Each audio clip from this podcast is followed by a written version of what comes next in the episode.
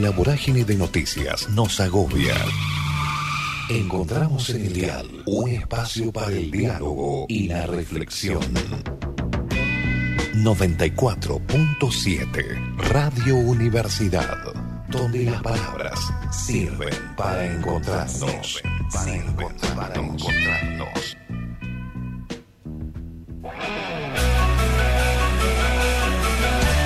Si estás perdido en esta enorme jungla de cemento, acá vas a encontrar tu rumbo. Bienvenidos a La Brújula, el programa de la Facultad de Ciencias Naturales e Instituto Miguel Lillo.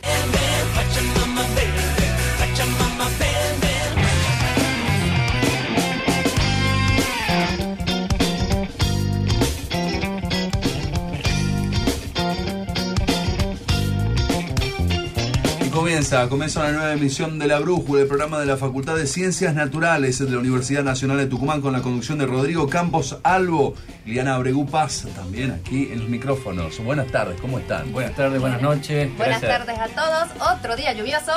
Otro día lluvioso, Iván. Dos. De cuatro. dos emisiones, no dos días, aún mucho más que dos días. Bueno, buenas noches. Este es un programa más de La Brújula del día 16 de abril de 2019. Eh, una vez más, estamos aquí muy contentos con nuestros invitados presentes. Eh, se los vamos a presentar. Está con nosotros Mariano Garmendia, secretario de Estado de Innovación y Desarrollo de la provincia, que nos va a contar la relación entre la política de gestión nacional y provincial en relación con la ciencia.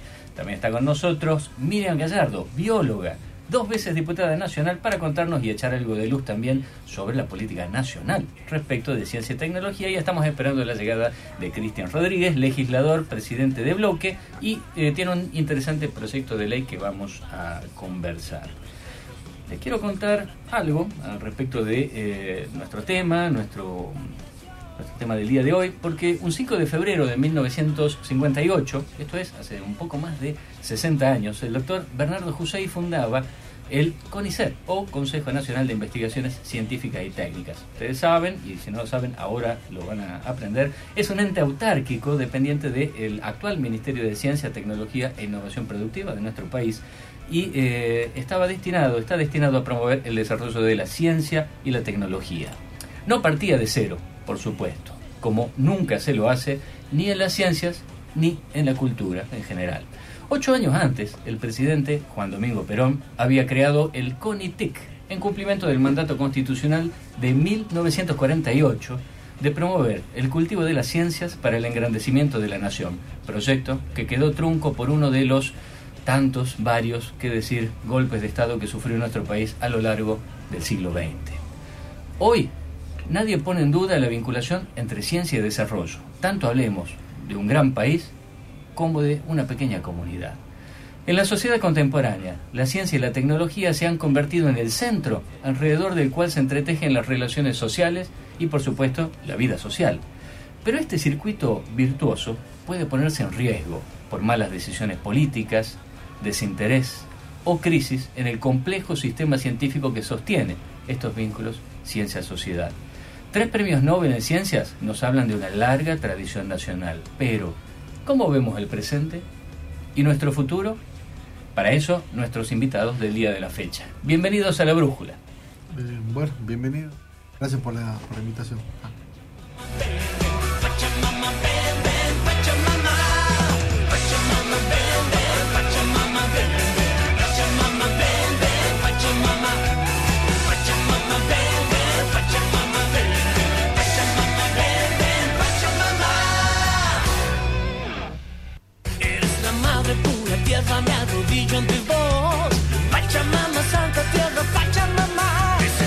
Primer invitado de hoy está con nosotros. Buenas noches, Mariano Garmendia. Buenas noches, Rodrigo. Muchas gracias por, por invitarnos a este, a este programa. Liliana. Buenas noches, ¿cómo están? Una linda noche para hablar de un tema muy candente. Vamos a arrancar con todo lo que es la política y la ciencia. La primera pregunta, ¿cómo, ¿cómo se hace, cómo se trabaja en la búsqueda de innovación y desarrollo en, en una provincia del noroeste argentino? Bueno, primero, eh, sobre lo que vos leíste hace un rato, el CONICET ya no es más del Ministerio, sino de la Secretaría de Ciencia y Tecnología. Gran E, innovación- e innovación Gran productiva. Eh, Destaco esto de innovación productiva porque nadie destaca que el, ah, en algún momento se creó el Ministerio de Ciencia, Tecnología e Innovación Productiva y nuestra Secretaría es la Secretaría de, de Innovación y Desarrollo Tecnológico. Eso implica una visión de- desde la provincia de este, para qué queremos la ciencia. Este, en Argentina se hace ciencia, como ya lo dijiste, de muy buena calidad, de altísima calidad, pero muy vinculada todavía a la ciencia básica. Creo que nos falta un largo camino de recorrer de la política, de la política científica, de la política nacional, este, también desde la provincia que estamos aprendiendo y empezando a construir herramientas en ese sentido para tener una política nacional y federal de ciencia y tecnología. Hoy este, el gran cúmulo de, este presupuesto y, de, recursos de todo tipo está concentrado en un 52% en Buenos Aires, un 20% entre Santa Fe y Córdoba, un poquito más de, de- de- del 20%, con lo cual el 75% lo controla la- el área más rica, independientemente de esto de los gobiernos que hayan habido, ¿no? Este, eh, la, la ciencia siempre ha estado destinada todavía a un sector muy específico. Tucumán es una plaza muy fuerte en ciencia y tecnología, como lo es Mendoza, que son las otras dos provincias que siguen, en un 4 o 5%, depende de, qué estadística veamos. Y después las largas provincias argentinas que este, están atrás este, en el desarrollo científico y tecnológico, y sobre todo vinculado a los procesos industriales o a la industrialización o eh, a este saber hacer que se aplica en la construcción de riqueza para, para el pueblo. Esto, y quiero dejar bien claro, porque por ahí este, en Argentina siempre somos este, propensos a lo que yo llamo los banquinazos, este, no significa que vamos a dejar de hacer ciencia básica y que tenemos que cerrar el CONICET o cualquier esas cosas que a veces este, se le ocurre a alguno, sino que tenemos que complementar ese proceso de formación para que cumpla todo el ciclo. Donde un sistema, y esto no lo digo yo, ya lo, el trabajo de Sábato y Botana de- de- del año 84, 85, ya lo decía muy claramente. Y hoy es un problema hacer ciencia y es un problema también hacer innovación, porque en una economía recesiva, con muchos problemas este, que no vamos a empezar a detallar aquí, eh, cuesta y cuesta mucho. Y todavía como país estamos muy maduros este, en, en ese proceso y en esa dialéctica este, del sistema científico-tecnológico o de los, de los lugares donde se hace ciencia, porque el sistema científico-tecnológico tendría que incluir a las empresas o, al- o- o a, lo- a la sociedad en general y el Estado para construir este, este, un proceso de innovación más constante. Igual no sería como sacrificar esta gran parte de la ciencia que estamos teniendo por el momento de recesión que mencionaste, nos generaría también un retroceso o una frenada, aunque sea en lo que serían los avances, y por lo tanto nos frenaría a nivel económico nuevas e- innovaciones. Eso a nivel científico afecta mucho a la sociedad y a nivel político, ¿cómo lo consideran a las ciencias? O sea, ¿nos las consideran como una fuente de recursos, de progreso, o es como lo primero que sacrificamos porque no tenemos para seguir adelante? Yo puedo hablar del gobierno provincial, este, evidentemente, y también voy a hablar este, de lo que yo creo de las políticas nacionales. Claro. Evidentemente las políticas nacionales, no hace falta que lo diga yo, vienen en un proceso de retroceso. Eh, Esta, esta conversión del ministerio a, a secretaría es, digamos, es un síntoma o es lo que vemos de adentro, pero si incluso uno este, está con ganas de explorar este, y compara la web del Ministerio de la- los subsidios, el funcionamiento de la Agencia Nacional de Ciencia y Tecnología, el mismo funcionamiento del CONICET, va a ver claramente el proceso de retroceso. Eh, en cambio, en el gobierno provincial, y esto no hablo por mi secretaría, porque la, ciencia y la innovación no es el capital de Mariano Garmendia, secretario, sino que es un proceso que se está dando en todo el gabinete. Hoy este, el Ministerio de Educación, junto con el CONICET y con la universidad, firmaron un convenio para, para trabajar en calidad educativa. Ayer el gobernador visitó Ciencia Exacta y anunció un plan que vamos a tratar de mejorar algunos sistemas científicos y tecnológicos. La, la universidad ya se ha incorporado al quehacer esto de ciencia para la política y política para la ciencia. Es todo bien Este, interdisciplinario eh, y muy inclusivo. muy, muy inclusivo y que se ha ido entendiendo. Nosotros ay- ayudamos, facilitamos, este, también conducimos algunos procesos que vienen, que, que nos corresponde como autoridad de aplicación de las leyes de ciencia y tecnología de la nación.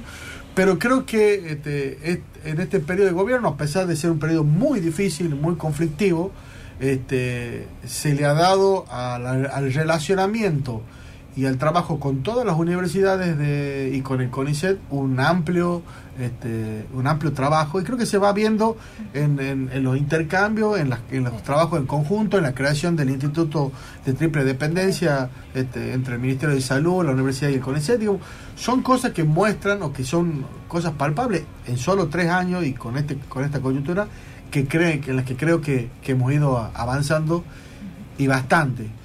A nivel nacional, este, hoy el retroceso es del 11% del presupuesto, eso eh, eh, en términos de precios reales. Si lo, si lo empezamos a cruzar con, con este, la cotización del dólar, porque muchas cosas que tienen que ver con la necesidad de importar, de traer cosas de, afuera, este, en, más todavía, en la, la falta de completar las vacantes es donde el país pierde una gran cantidad de plata invertida, porque yo me imagino, con Rodrigo somos egresados del mismo colegio, este, nosotros este, y de la misma universidad, este, el país ha invertido toda una primaria, toda una secundaria, toda una universidad, digamos, este, y somos agradecidos de, eso.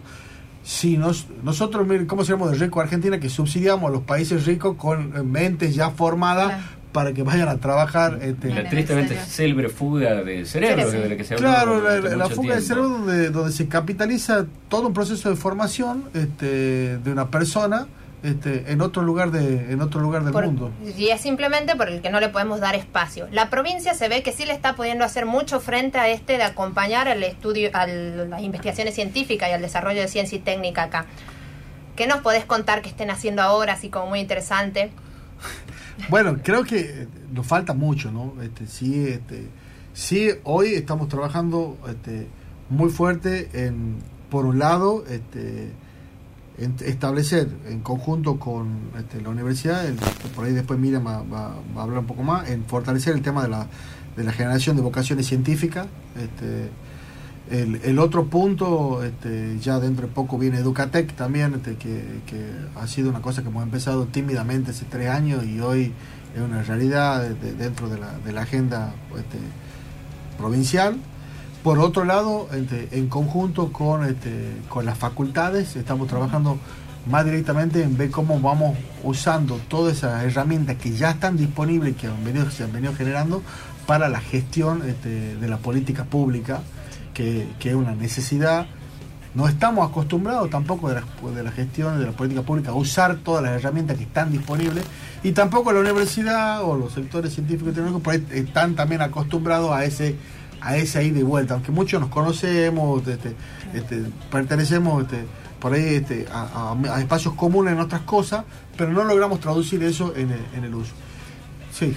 Pensando en este triángulo de sábado botana que mencionaba recién, pensaba, eh, ¿qué tipo de demandas hay desde la industria a la Secretaría de Innovación Tecnológica y cómo se viabilizan esas mismas demandas en el conjunto de los científicos que pueden estar trabajando, desarrollándose en Tucumán? Bueno, en el caso de, las industrias, dependiendo, por ahí nos traen la inquietud y vamos buscando cuáles son los, este, los, los equipos técnicos que están trabajando, a veces aquí, a veces fuera de la provincia también, ¿no? O sea, este, porque yo también considero que la ciencia es una herramienta nacional y el CONICET es un organismo nacional, tendría que tener respuestas nacionales para problemas a veces este, locales. Eh, es una realidad que tampoco los empresarios están acostumbrados a usar mucho el sistema científico tecnológico, pero sí hay este, cuestiones en las que vamos trabajando con soluciones puntuales para algunos, para algunos aspectos que tienen que ver, por ejemplo, hoy hay un proyecto muy interesante que se está que está, está llevando a cabo, que ya tiene, que hemos conseguido un subsidio importante, bastante grande, este, donde estamos trabajando con probióticos para, este, para mejorar este, la alimentación de eh, terneros, este, cerdos y pollo, este, y donde una industria tucumana lo está incorporando dentro de su proceso de producción y va a poder producir esos, esos lactobacilos para vender, este, ensachar y, vender hacia afuera, agregarlos a, la subproducción de, alimentos o ponerlos directamente, eh, también es una industria bastante grande donde va a poder alimentar este, su feedlot con, este, con, esas, con esas herramientas. Eh, Mariano, buenas noches a la audiencia, soy Ana Oliva. Eh, te quería hacer una consulta.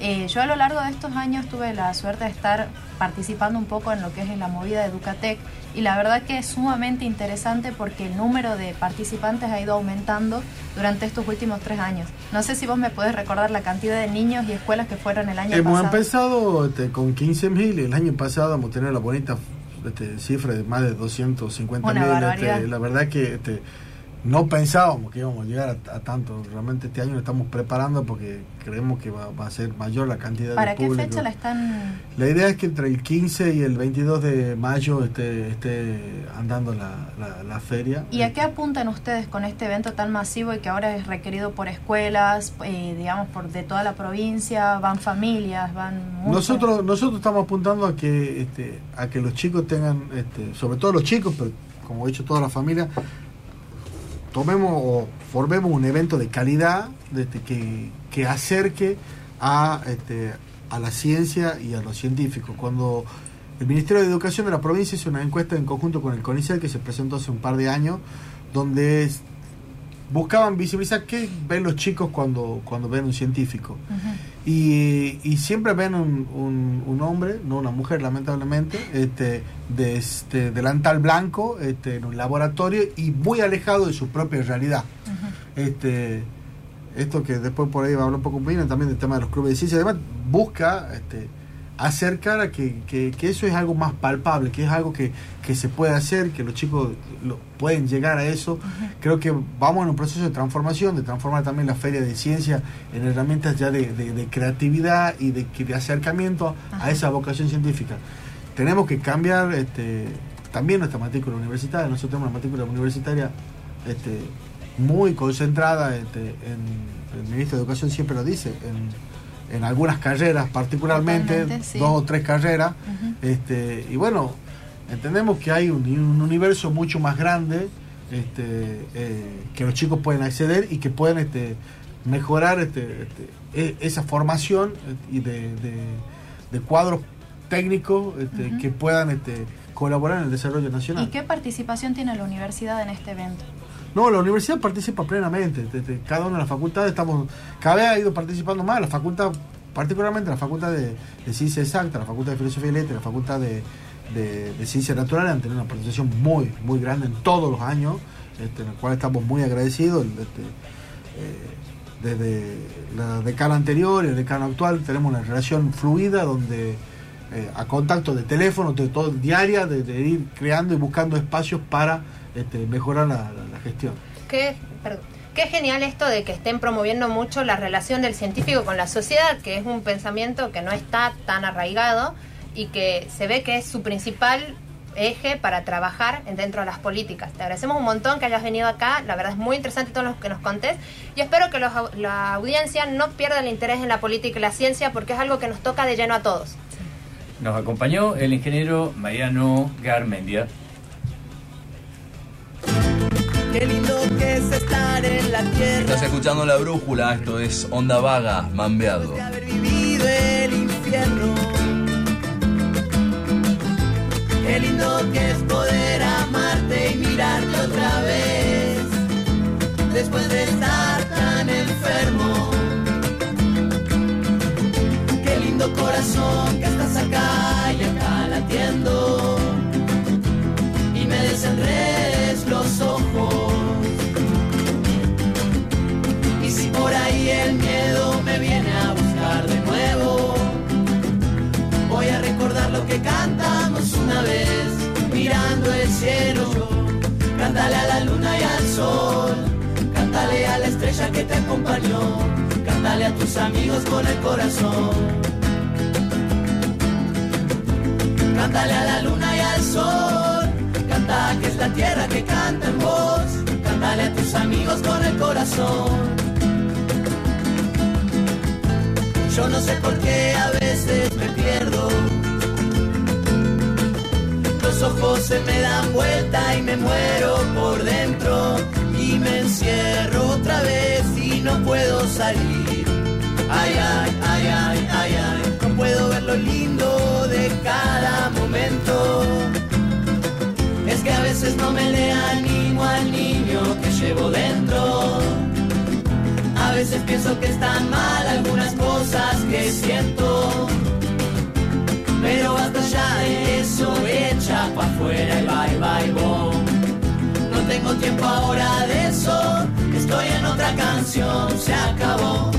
Cántale a la luna y al sol, cántale a la estrella que te acompañó, cántale a tus amigos con el corazón. Cántale a la luna y al sol, canta que es la tierra que canta en voz, cántale a tus amigos con el corazón.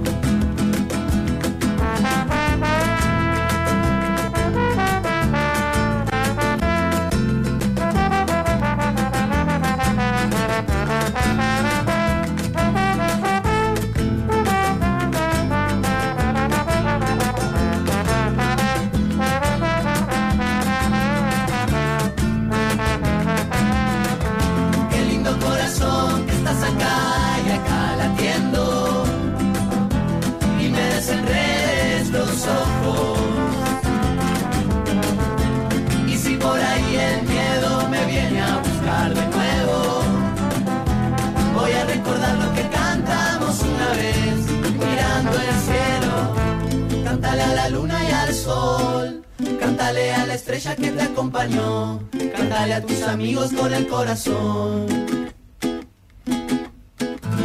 Cántale a la luna y al sol. Canta que es la tierra que canta en voz. Cántale a tus amigos con el corazón. Cántale a la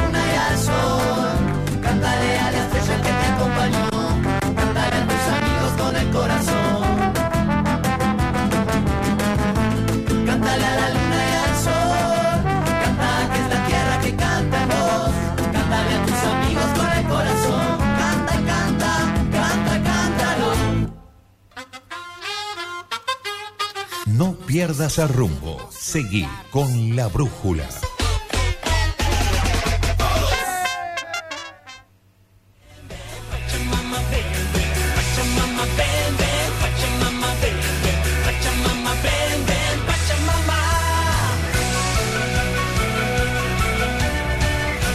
La brújula, y sí, tenemos WhatsApp y tenemos el aparato también, Rodrigo, el, el artefacto. 381-4747-067. 381-4747-067 para que se comuniquen con el equipo de la brújula. Estaremos hasta las 21 haciendo este programa de la Facultad de Ciencias Naturales. Gracias, Sebastián. Son las 20 y 22 y eh, con una mirada que supera las fronteras provinciales y nos lleva al ámbito nacional, tenemos con nosotros a la doctora en biología Miriam Gallardo, dos veces diputada nacional y actual asesora del CIDETEC. Buenas noches. Hola, buenas noches. Buenas noches. Igual en un momentito vamos a hablar con usted y conversar todo lo que quieran saber. Ya saben, si quieren hacerle preguntas a nuestra ex diputada nacional, mándenos en el WhatsApp. Ahora vamos con un tema muy candente y muy de actualidad que trasciende las fronteras nacionales. Hola, buenas noches a la audiencia. Nuevamente soy Ana Oliva. Eh, quería aprovechar estos minutos al aire para no dejar de nombrar el tema de la increíble pérdida de patrimonio que sufrimos ayer, absolutamente todas las personas de este mundo, que es el incendio de la Catedral de Notre Dame. Eh, hubo mucha polémica al respecto de esto, de cómo nos puede llegar a, no- afectar a nosotros como argentinos, como tucumanos, si vivimos tan lejos, digamos, de ese lugar. Pero creo que una reflexión al respecto es muy importante. Eh, la iglesia de Notre Dame eh, fue un, es un exponente de lo que es la arquitectura gótica del siglo XII. Eh, fue un espacio donde históricamente se desarrollaron muchísimos procesos que quedaron en la memoria y en los escritos de la humanidad y que forman parte de una forma u otra de la identidad común. Eh, la pérdida de tamaño patrimonio es una pérdida de memoria, de sentires, de saberes, eh, de identidades que nos trascienden, queriendo o no queriendo. Todos alguna vez vimos el joroba- jorobado de Notre Dame y de alguna forma u otra sabemos lo que es la catedral. Eh, la verdad que ese tipo de acontecimientos que uno no se explica cómo llegan a suceder, que pueden ser accidentes, pueden ser de origen humano como un incendio, eh, accidentales obviamente, o productos de terremotos o situaciones similares, eh, terminan ocasionando una muerte de alguna manera en lo que es el consciente colectivo del resto de la sociedad. No sé, vos, vos que frecuentás las redes sociales, Sí. debes haber visto una polémica, un tanto estéril me parece a mí, acerca de si lamentar o no eh, por el hecho de haber sido una iglesia lo que se estaba quemando en estos momentos. ¿Y ¿Qué opinión te merece una cosa así? Yo la verdad lo que opino es que independientemente de lo que cada uno profese o de la posición que tiene al respecto de la iglesia, que puede ser favorable Como o no, institución, por como supuesto, institución, totalmente, no deja de ser patrimonio histórico y que forma parte de lo que te decía el consciente colectivo.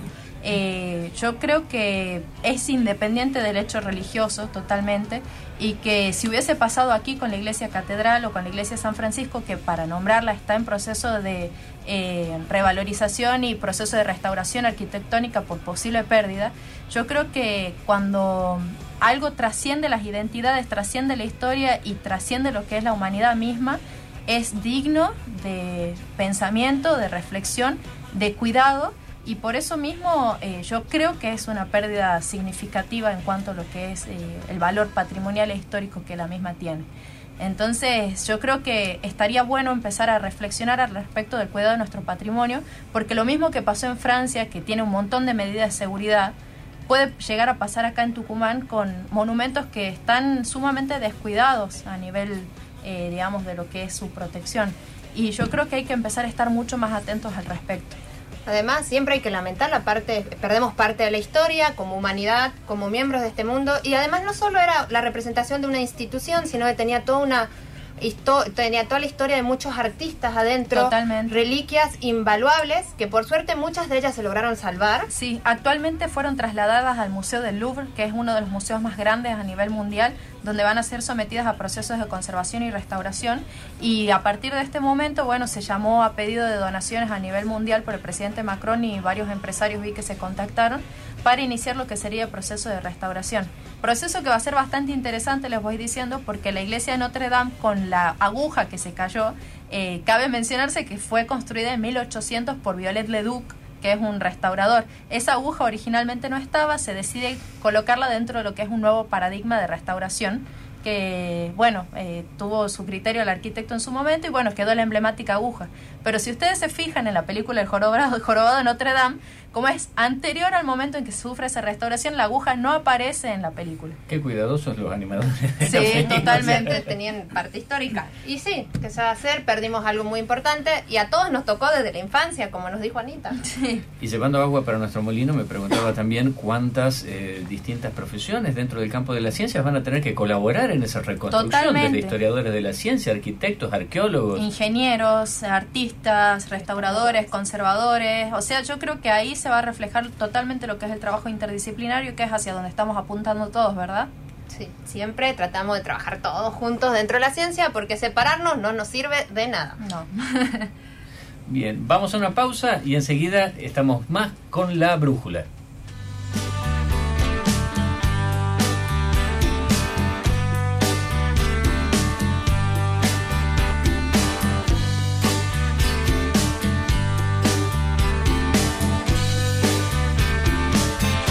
Empezamos de golpe, nos saboreamos de prepo, como salidos de un cuento de amor. Vos venías de un viaje de mochilas cansadas. Yo pateaba veranos sin sol. Y en el escolazo de los besos cantamos bingo y así andamos sin nada de mapas ni de candado.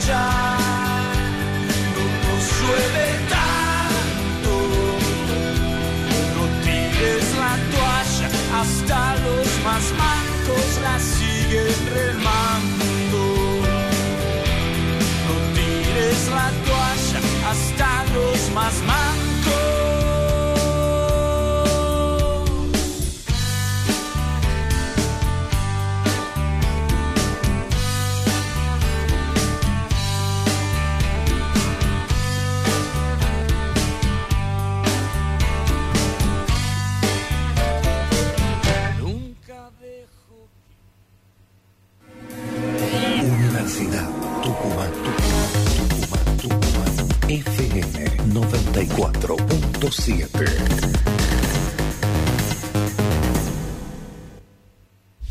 Más gente se suma a la gran familia de CCC. CCC Digital, la mejor televisión con más opciones para ver y disfrutar. CCC Digital HD, las mejores señales HD con la más perfecta calidad de imagen. Todos los canales tucumanos y fabulosos premios en los sorteos mensuales y disfrute de la comodidad de pagar su abono a través de la red Panelco y Pago Mis Cuentas. Además, vea el Campeonato Argentino de Primera División por TNT y Fox Sport Fútbol. Tecnología, calidad, servicios. Ninguno le da más que CCC. Suscríbase llamando al teléfono 431 1547 y un promotor lo visitará. CCC, bienvenidos al futuro. Ciudad Abierta. Un espacio para hablar sobre lo que nos pasa en la ciudad y la región. Hábitat para una comunidad abierta y participativa. Estudiantes, docentes, no docentes, graduados. Ciudad Abierta, un ámbito para compartir visiones, análisis y propuestas. Ciudad Abierta, el programa de la Facultad de Arquitectura y Urbanismo. Jueves, 19 horas, Radio Universidad. Compartí con nosotros.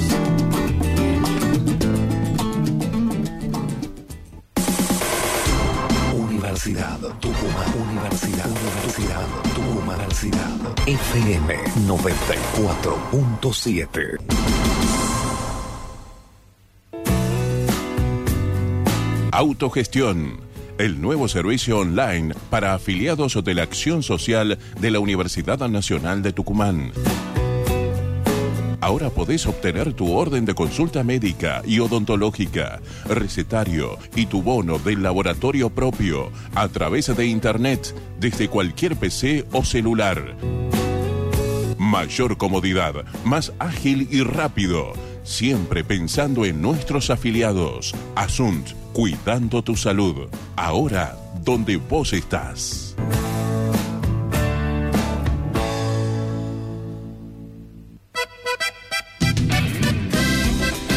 947 Rural, el programa de noticias del ámbito agropecuario, de las economías regionales y de la industria de Tucumán y el NOA. 947 Rural. Con la conducción de Eduardo Paul y Maxi Fernández Lobo. Sábados desde las 11 por Radio Universidad.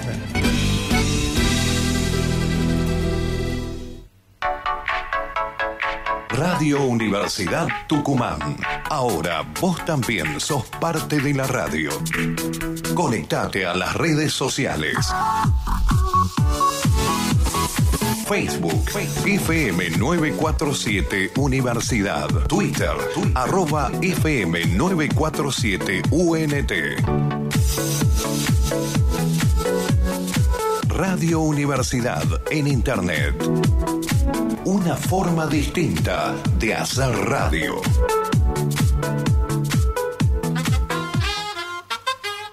No pierdas el rumbo. Seguí con la brújula.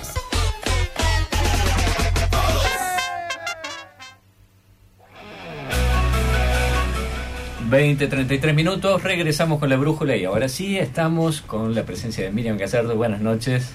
Buenas noches, Rodrigo, Iliana, Ana y a toda la audiencia de este programa La Brújula. Un placer estar acá y gracias por invitarme. Esta doble condición este, de científica y diputada, ¿qué tal llevarlo? La verdad que fue una experiencia eh, impresionante para mí, muy fuerte, porque este, yo soy científica, 20 años trabajé haciendo ciencia en la Fundación Miguel Lillo, hice mi doctorado y toda la vida pensé que yo me iba a morir ahí en un laboratorio o en el campo. Y cuando se dio la posibilidad de hacer política, realmente me sentía que iba a ser inútil, que todo lo que yo sabía, que para lo que me había preparado en la universidad, no le iba a servir a la gente. Eh, yo le decía a mi esposo, ¿qué voy a ir a hacer yo en un barrio donde las personas tienen carencias, necesidades básicas insatisfechas? Y yo puedo ir a hablarle de la fotosíntesis, del ciclo de Krebs. No veía cómo encajaba todo el conocimiento que yo tenía, eh, que bueno, que es otro idioma, el idioma científico, no veía cómo eso podía ser utilizado eh, socialmente, cómo podía yo encajar, llegar a la gente. Y, y bueno, eh, fue un proceso, no fue fácil, fue un proceso y, y fue un proceso gradual porque yo seguía trabajando, seguía haciendo mis cosas y a la vez empecé a visitar barrios. Y mi esposo, que es médico, me dice, bueno, eh, hay algo, una faceta que tiene que ver, vos sos bióloga, este, y hay una faceta que tiene que ver con una necesidad de la gente, que es la salud. Vos podés. Y otra cosa muy importante, que vos sos mujer, y vos podés hablarle a las mujeres desde tu lugar de mujer, desde tu lugar de madre y de la salud. ¿por qué no las invitas a hacer una campaña para hacer prevención del cáncer de mama, de útero, que muchas veces en, yo empecé a trabajar ya hace más de 15 años en, política y realmente estábamos en una época donde había muchas carencias y donde eh, costaba que la mujer tome conciencia, eh, no estaba tan empoderada como ahora en este proceso de todos estos años donde se hicieron leyes, pensando más en ella. La mujer siempre pensaba, eh, primero tenía que atender sus hijos, su marido, su papá, o por qué no una amiga, acompañarla al médico, y ella quedaba para, para el final, si había tiempo. Entonces, por ese lado empecé a, a entrar, a trabajar, a ir a los barrios y a tener empatía con las mujeres. Y cuando las mujeres me abrían la puerta de sus casas, adentro, encontraba un adolescente, un anciano, un discapacitado, una persona con adicciones y a mí se me abrió un mundo, realmente un mundo que yo no conocía. Es un mundo así como muchos científicos parece no lo conocen. Eso vos podés decir que puede ser una de las razones por las que los científicos son tan reacios a este desarrollo social. ¿Vos considerás que es algo como un patrón o será que solo cuesta articularlo. ¿Qué pasará ahí con la.? No, yo creo que uno está tan abocado a superarse día a día, a publicar, a investigar. Todos queremos tener el premio Nobel, queremos ir a congresos, disertar, eh, queremos que nuestra carpeta de currículum vaya creciendo por año, nos exigimos y eso nos va haciendo que cada vez estemos más solos, eh, más solos o dentro de un equipo chico donde trabajamos con un objetivo común dentro de la ciencia.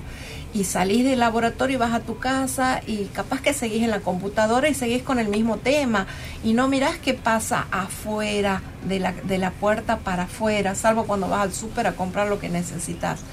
Realmente para mí fue un, un proceso muy bueno, muy positivo y sentir que yo iba a un barrio y que la gente me abría la puerta, que no era mi familia, no eran mis amigas y que la gente sentía que la podíamos ayudar y que había un Estado que podía hacerle un, eh, este, todo un estudio, podía hacerle un diagnóstico y un tratamiento totalmente gratis y que cuando la mujer no podía ir, venir, yo vivo en el interior, no podía venir acá a un hospital, que podíamos llevarle un médico, que podíamos sacarle la muestra, procesarla y llevarle los resultados y si había algo que atender se la acompañaba en un tratamiento.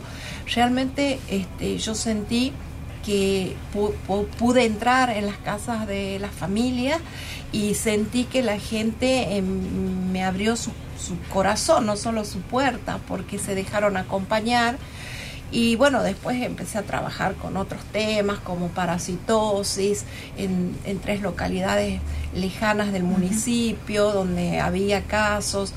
Y, después las cosas se fueron dando solas, empecé a ver, eh, y bueno, yo seguía trabajando y seguía... ¿Seguías haciendo ciencia? Sí, sí, sí, y ya me había doctorado, cuatro hijos, y bueno, surgió la posibilidad de trabajar en la legislatura, de de poder participar de un acto eleccionario y que la gente decida si consideraba que yo podía servir para hacer leyes.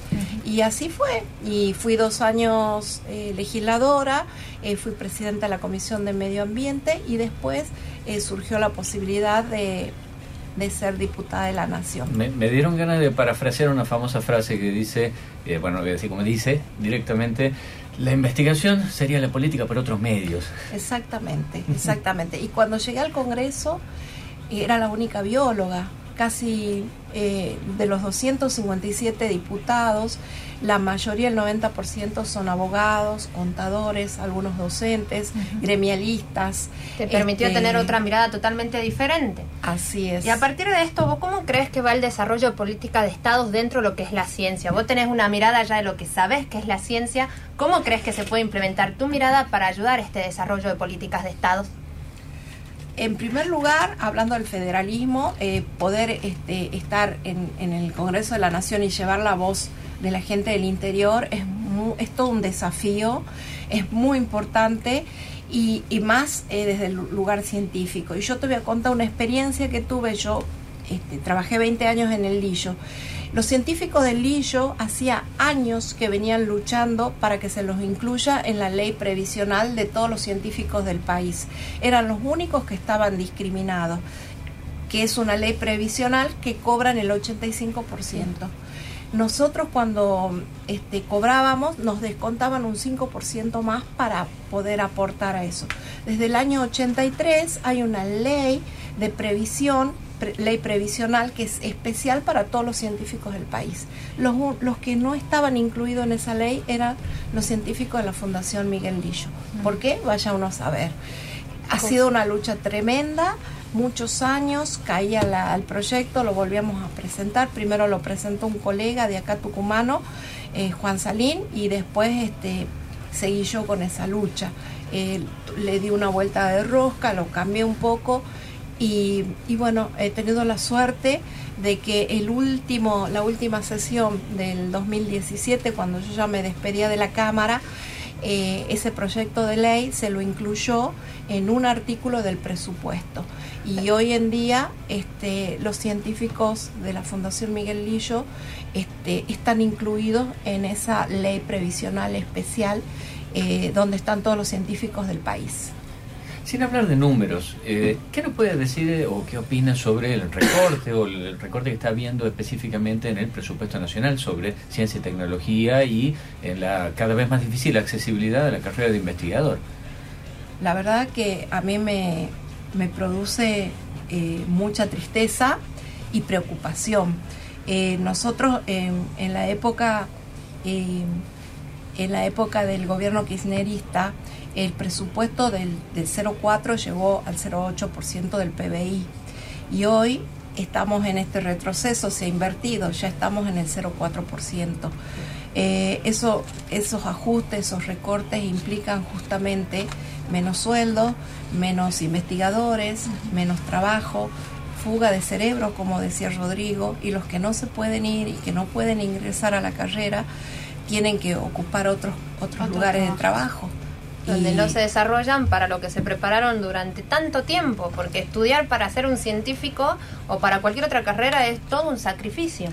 Así es, estamos hablando de investigadores, científicos que quieren ingresar eh, al CONICET, a las carreras, que están, son doctorados, donde después del título de grado son cinco años de doctor y muchos tienen el postdoctorado que son dos años más. Estamos hablando de siete años después de un título de grado donde el Estado ha invertido, donde todos con nuestros impuestos hemos preparado a ese científico. Y viendo este panorama, considerando el gran desarrollo de ciencia que tenemos, esto que pasó en el Miguelillo de que no se estaba aprovechando la, los propios cerebros tucumanos que teníamos acá y el cambio en los presupuestos, ¿cómo crees que se vive el desarrollo de la ciencia en nuestra provincia a nivel nacional? ¿Tiene mucha interacción?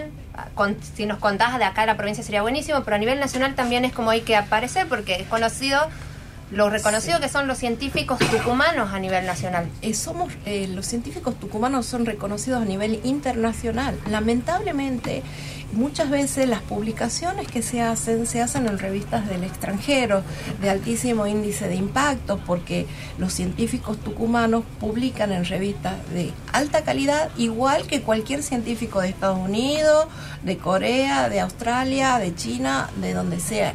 A ese nivel estamos. Lamentablemente en, en Buenos Aires no se conoce mucho. Cuando yo hablaba de la Fundación Miguel Lillo nadie sabía qué era. Es más, una diputada me discutía, porque depende del Ministerio de Educación, cuando antes era el Ministerio de Ciencia y Técnica y Educación, estaba ahí eh, la Fundación Miguel y yo después se separan y queda en educación. Y me discutía, no, no, no me quiso firmar el dictamen porque decía que no, que no podía estar en educación esa institución. Pero a lo que voy es que allá no se conoce, no saben quiénes son los científicos del Lillo. Y yo tuve la oportunidad cuando fue el bicentenario de la independencia de traer, a, digamos, aprovechando que venían todos los diputados, los llevé un día, una jornada entera a conocer nuestras instituciones. Los llevé a la Fundación Miguel Lillo, los llevé a la Estación Experimental Agroindustrial Obispo Colombre y al INTA, desde la mañana hasta la noche. Y acá el secretario de Estado nos acompañó, realmente eh, yo todavía no trabajaba en la CIDETEC y tuvimos la, la suerte que él nos pudo acompañar y quedaron maravillados los diputados. No tenían idea que en el interior podía haber científicos de tan alto nivel y que abarque todas las ciencias, desde las ciencias básicas hasta la ciencia aplicada, como se hace en el INTA o en la estación experimental realmente eh, quedaron sorprendidos y para mí era muy importante que ellos conocieran la labor, conocieran el valor de lo que se hace acá en Tucumán, justamente para poder, eh, en base a eso, poder pedirles que me acompañen en la sanción de leyes que tienen que ver con nuestra gente. Y desde el lugar que a vos te tocó estar como diputada, como científica, como mujer, ¿cómo viste el desarrollo de la ciencia en la provincia con respecto al resto del país? Bueno, justamente eso quería decir. Eh, yo tomo como ejemplo el Lillo, pero todas las instituciones tienen científicos de altísimo nivel. Fíjense que el INTA, el CONICET, todas esas instituciones vienen de Buenos Aires y tienen sus sedes en todas las provincias. La Fundación Miguel Lillo sale del corazón de Tucumán y se y, y- y se proyecta a otros países, trasciende las fronteras, no solo de Tucumán, sino de todo el país. Y eso es algo de lo que tenemos que sentirnos orgullosos, como tucumanos, como profesionales, como los que tenemos nuestro corazoncito en la facultad, eh, que Tucumán cuenta con una institución científica que es prácticamente única en el país, donde sus científicos desde el corazón, desde el interior del país, se han proyectado al resto del país y a otros países. Es muy interesante esto. Me llamó la atención y es una cuestión que tenemos que tener todo en consideración, cómo los mismos diputados nacionales consideran que la ciencia no puede estar relacionada con la educación, siendo que es el pie y es importantísimo esta relación. Nosotros sabemos que sin nuevos conocimientos y sin una buena educación no tenemos futuro. Es muy importante relacionarlos y manejar todo. Te agradecemos un montón, Miriam, es muy importante lo que nos contás y es una mirada desde fuera de la provincia que no teníamos y es muy llamativo tenerla. Pasaba con nosotros Miriam Gallardo en entrevista para La Brújula, el programa de la Facultad de Ciencias Naturales. Hasta las 21. No pierdas el rumbo. Seguí con la brújula.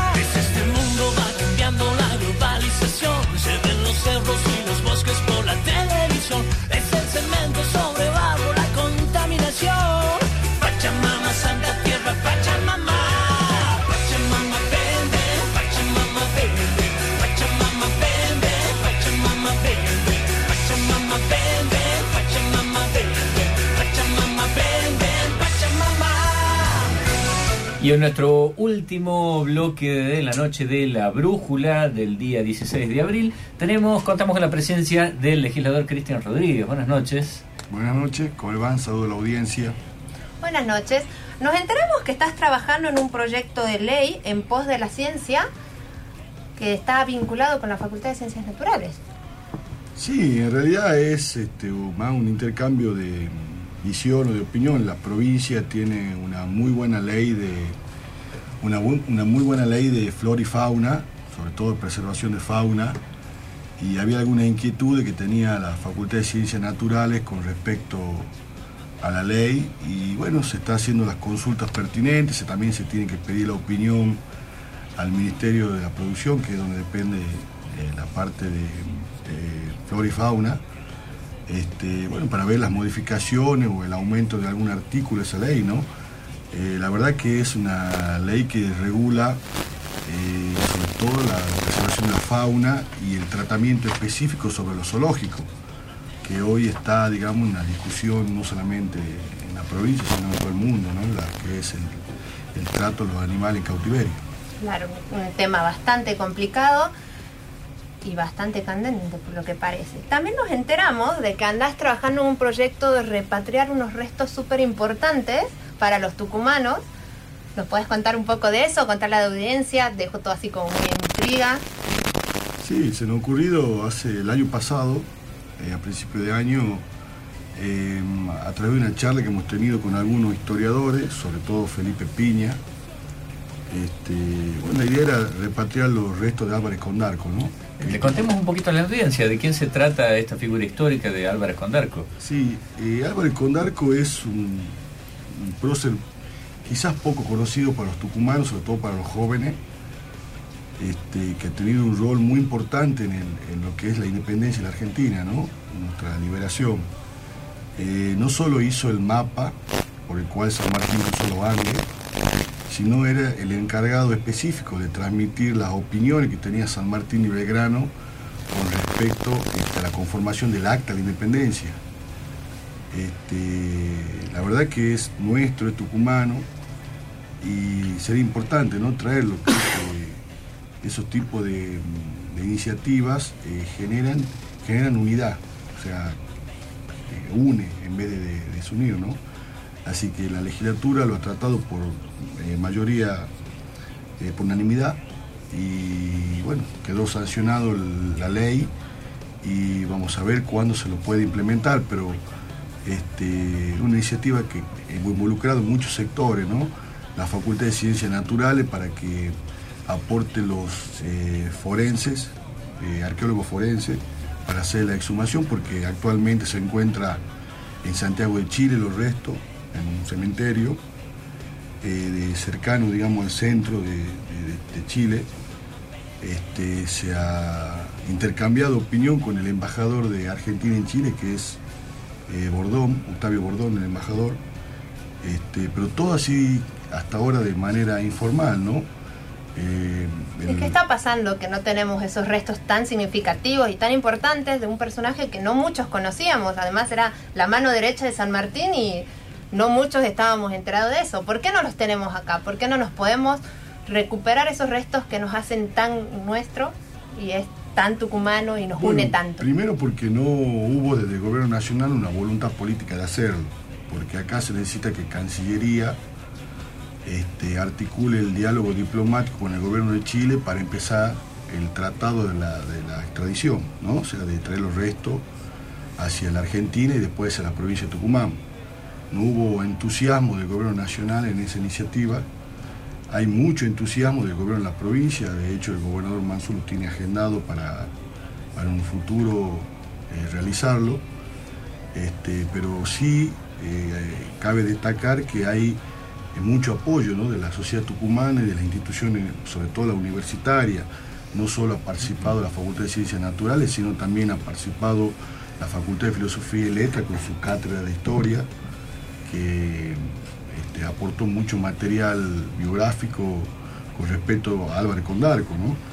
Eh, fue uno, como decía vos recién, de los las personas más confianza de San Martín y se decía que era el espía más importante que San Martín tenía en este emprendimiento de liberar Latinoamérica, ¿no? Pero bueno, creo que es un proyecto que se va a realizar, que, reitero, es importante para nosotros, tucumanos, eh, reconocer y contarle también a los jóvenes quién ha sido Álvarez Condarco. En el caso de que se concrete, ¿tienen pensado dónde descansarían esos restos? ¿Hay un mausoleo? ¿Está previsto? No, la ley prevé que se lo incorpore al municipio de San Miguel de Tucumán para que acondicione un panteón dentro del cementerio del oeste, que es donde están la mayoría de nuestros próceres, este, para que ahí este, se, lo, se lo ponga ¿no? dentro de lo que es el cementerio del oeste. Todo está eh, dentro de la ley, este, como reitero, ha sido aprobada por unanimidad por todos los bloques políticos, no hubo ningún tipo de oposición porque, reitero, es algo que une y que no desune, digamos. Impresionante. Es también impresionante todos los proyectos que nos estás mencionando tienen una sinergia y una articulación entre la política y la ciencia muy grande. Decime cuál es la- cómo consideras la importancia y cómo seguir trabajando esta articulación de dos campos que generalmente se consideraban separados. Sí, eh, primero que lo que hay que destacar es que hay una legislatura que ha tenido mucho debate, ¿no? Mucho debate, no solo en las cuestiones de la coyuntura de la macro, o que hace a la economía, o las cuestiones diarias de los, de la- de los vecinos, de los tucumanos, sino que ha tenido una discusión este, muy profunda en todos los aspectos también tiene que ver con la ciencia, con la tecnología, se han creado este, colegios, se han incorporado este, algún tipo de currícula, como por ejemplo este de los payasos terapeutas, que, que, que generaba por ahí alguna- algunas que no entendía mucho la gente, pero que termina siendo importante. Eh, la verdad que ha habido mucho debate, eh, tuvo, tuvo participación todos los espacios políticos, porque ha sido una legislatura que ha permitido que, que debatan todos los sectores políticos.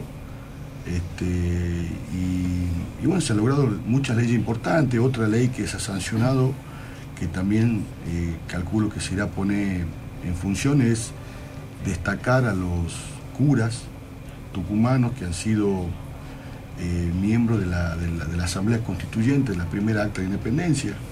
Son eh, nueve curas de la Argentina y tucumanos han sido dos.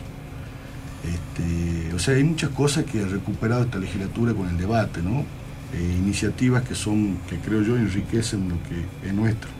Si hay algo en común que han tenido las- los entrevistados, los distintos entrevistados que hemos tenido esta noche, eh, es por un lado la articulación entre política y ciencia, y por otro lado la articulación eh, poco habitual o por lo menos recelada en muchas ocasiones, más allá de los signos políticos, entre eh, provincia y nación. ¿Cómo ha vivido estos dos casos? O sea, la articulación política-ciencia y la articulación de trabajo nación-provincia, por ejemplo. No, lo que, eh, lo que ha pasado es que muchas iniciativas que tiene el gobierno de la provincia sancionada por ley no ha tenido acompañamiento del gobierno nacional porque quizás tienen otra visión de lo que debe ser la política de Estado o con respecto a la ciencia. No se olviden lo que está pasando con, los- con nuestros eh, miembros del CONICET, o sea, Y a toda la ciencia que nos están recortando. Exactamente. Entonces, no hay un acompañamiento porque no hay una visión de la política nacional con respecto a lo que es la investigación y la ciencia.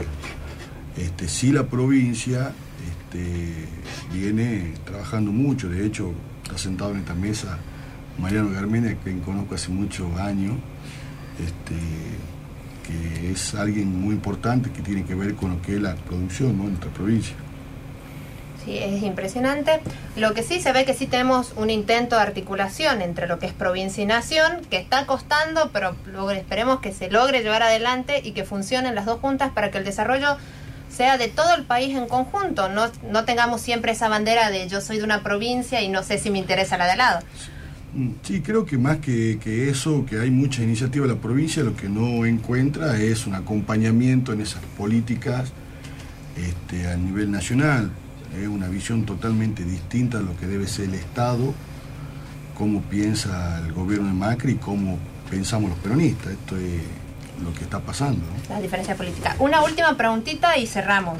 ¿Considerás que es un elemento transformador las políticas de Estado dentro de lo que podés hacer a partir de la ciencia y todos los otros ámbitos? Totalmente. Eh, nosotros creemos en un Estado que sea grande y presente en todos los aspectos. Salud, educación, ciencia, vivienda. Este, eso es lo que nos diferencia y es lo que se pone en discusión este año en Argentina y en la provincia del 9 de junio. Qué visión de modelo de Estado eh, queremos los tucumanos. Un Estado chiquito donde el Estado no esté presente en la educación, en la salud, en la ciencia y en el desarrollo, o un Estado que conocen los argentinos hace más de 70 años, que está presente en todos los desarrollos. Unidad, política de Estado, sinergia, eh, política y ciencia, son algunos de los términos, de los conceptos que nos han quedado esta noche. Muchas gracias, legislador. No, gracias a ustedes. Un último detalle para todos. Recuerden que es muy importante esta articulación sociedad-ciencia porque entre ambos nutrimos y entre ambos crecemos. Así que por favor consideren que educarse es muy importante y relacionarse con la ciencia está en todos los ámbitos de la vida. Esto ha sido La Brújula. Será hasta el martes que viene en una nueva emisión de la, de la Brújula, el programa de la Facultad de Ciencias Naturales. Buenas noches, gracias a todos. Hasta la semana que viene. Hasta aquí llegamos, pero todavía queda camino por recorrer.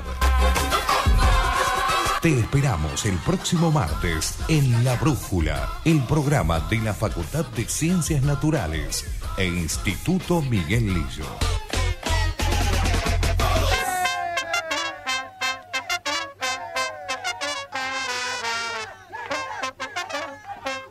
Universidad Tucumán.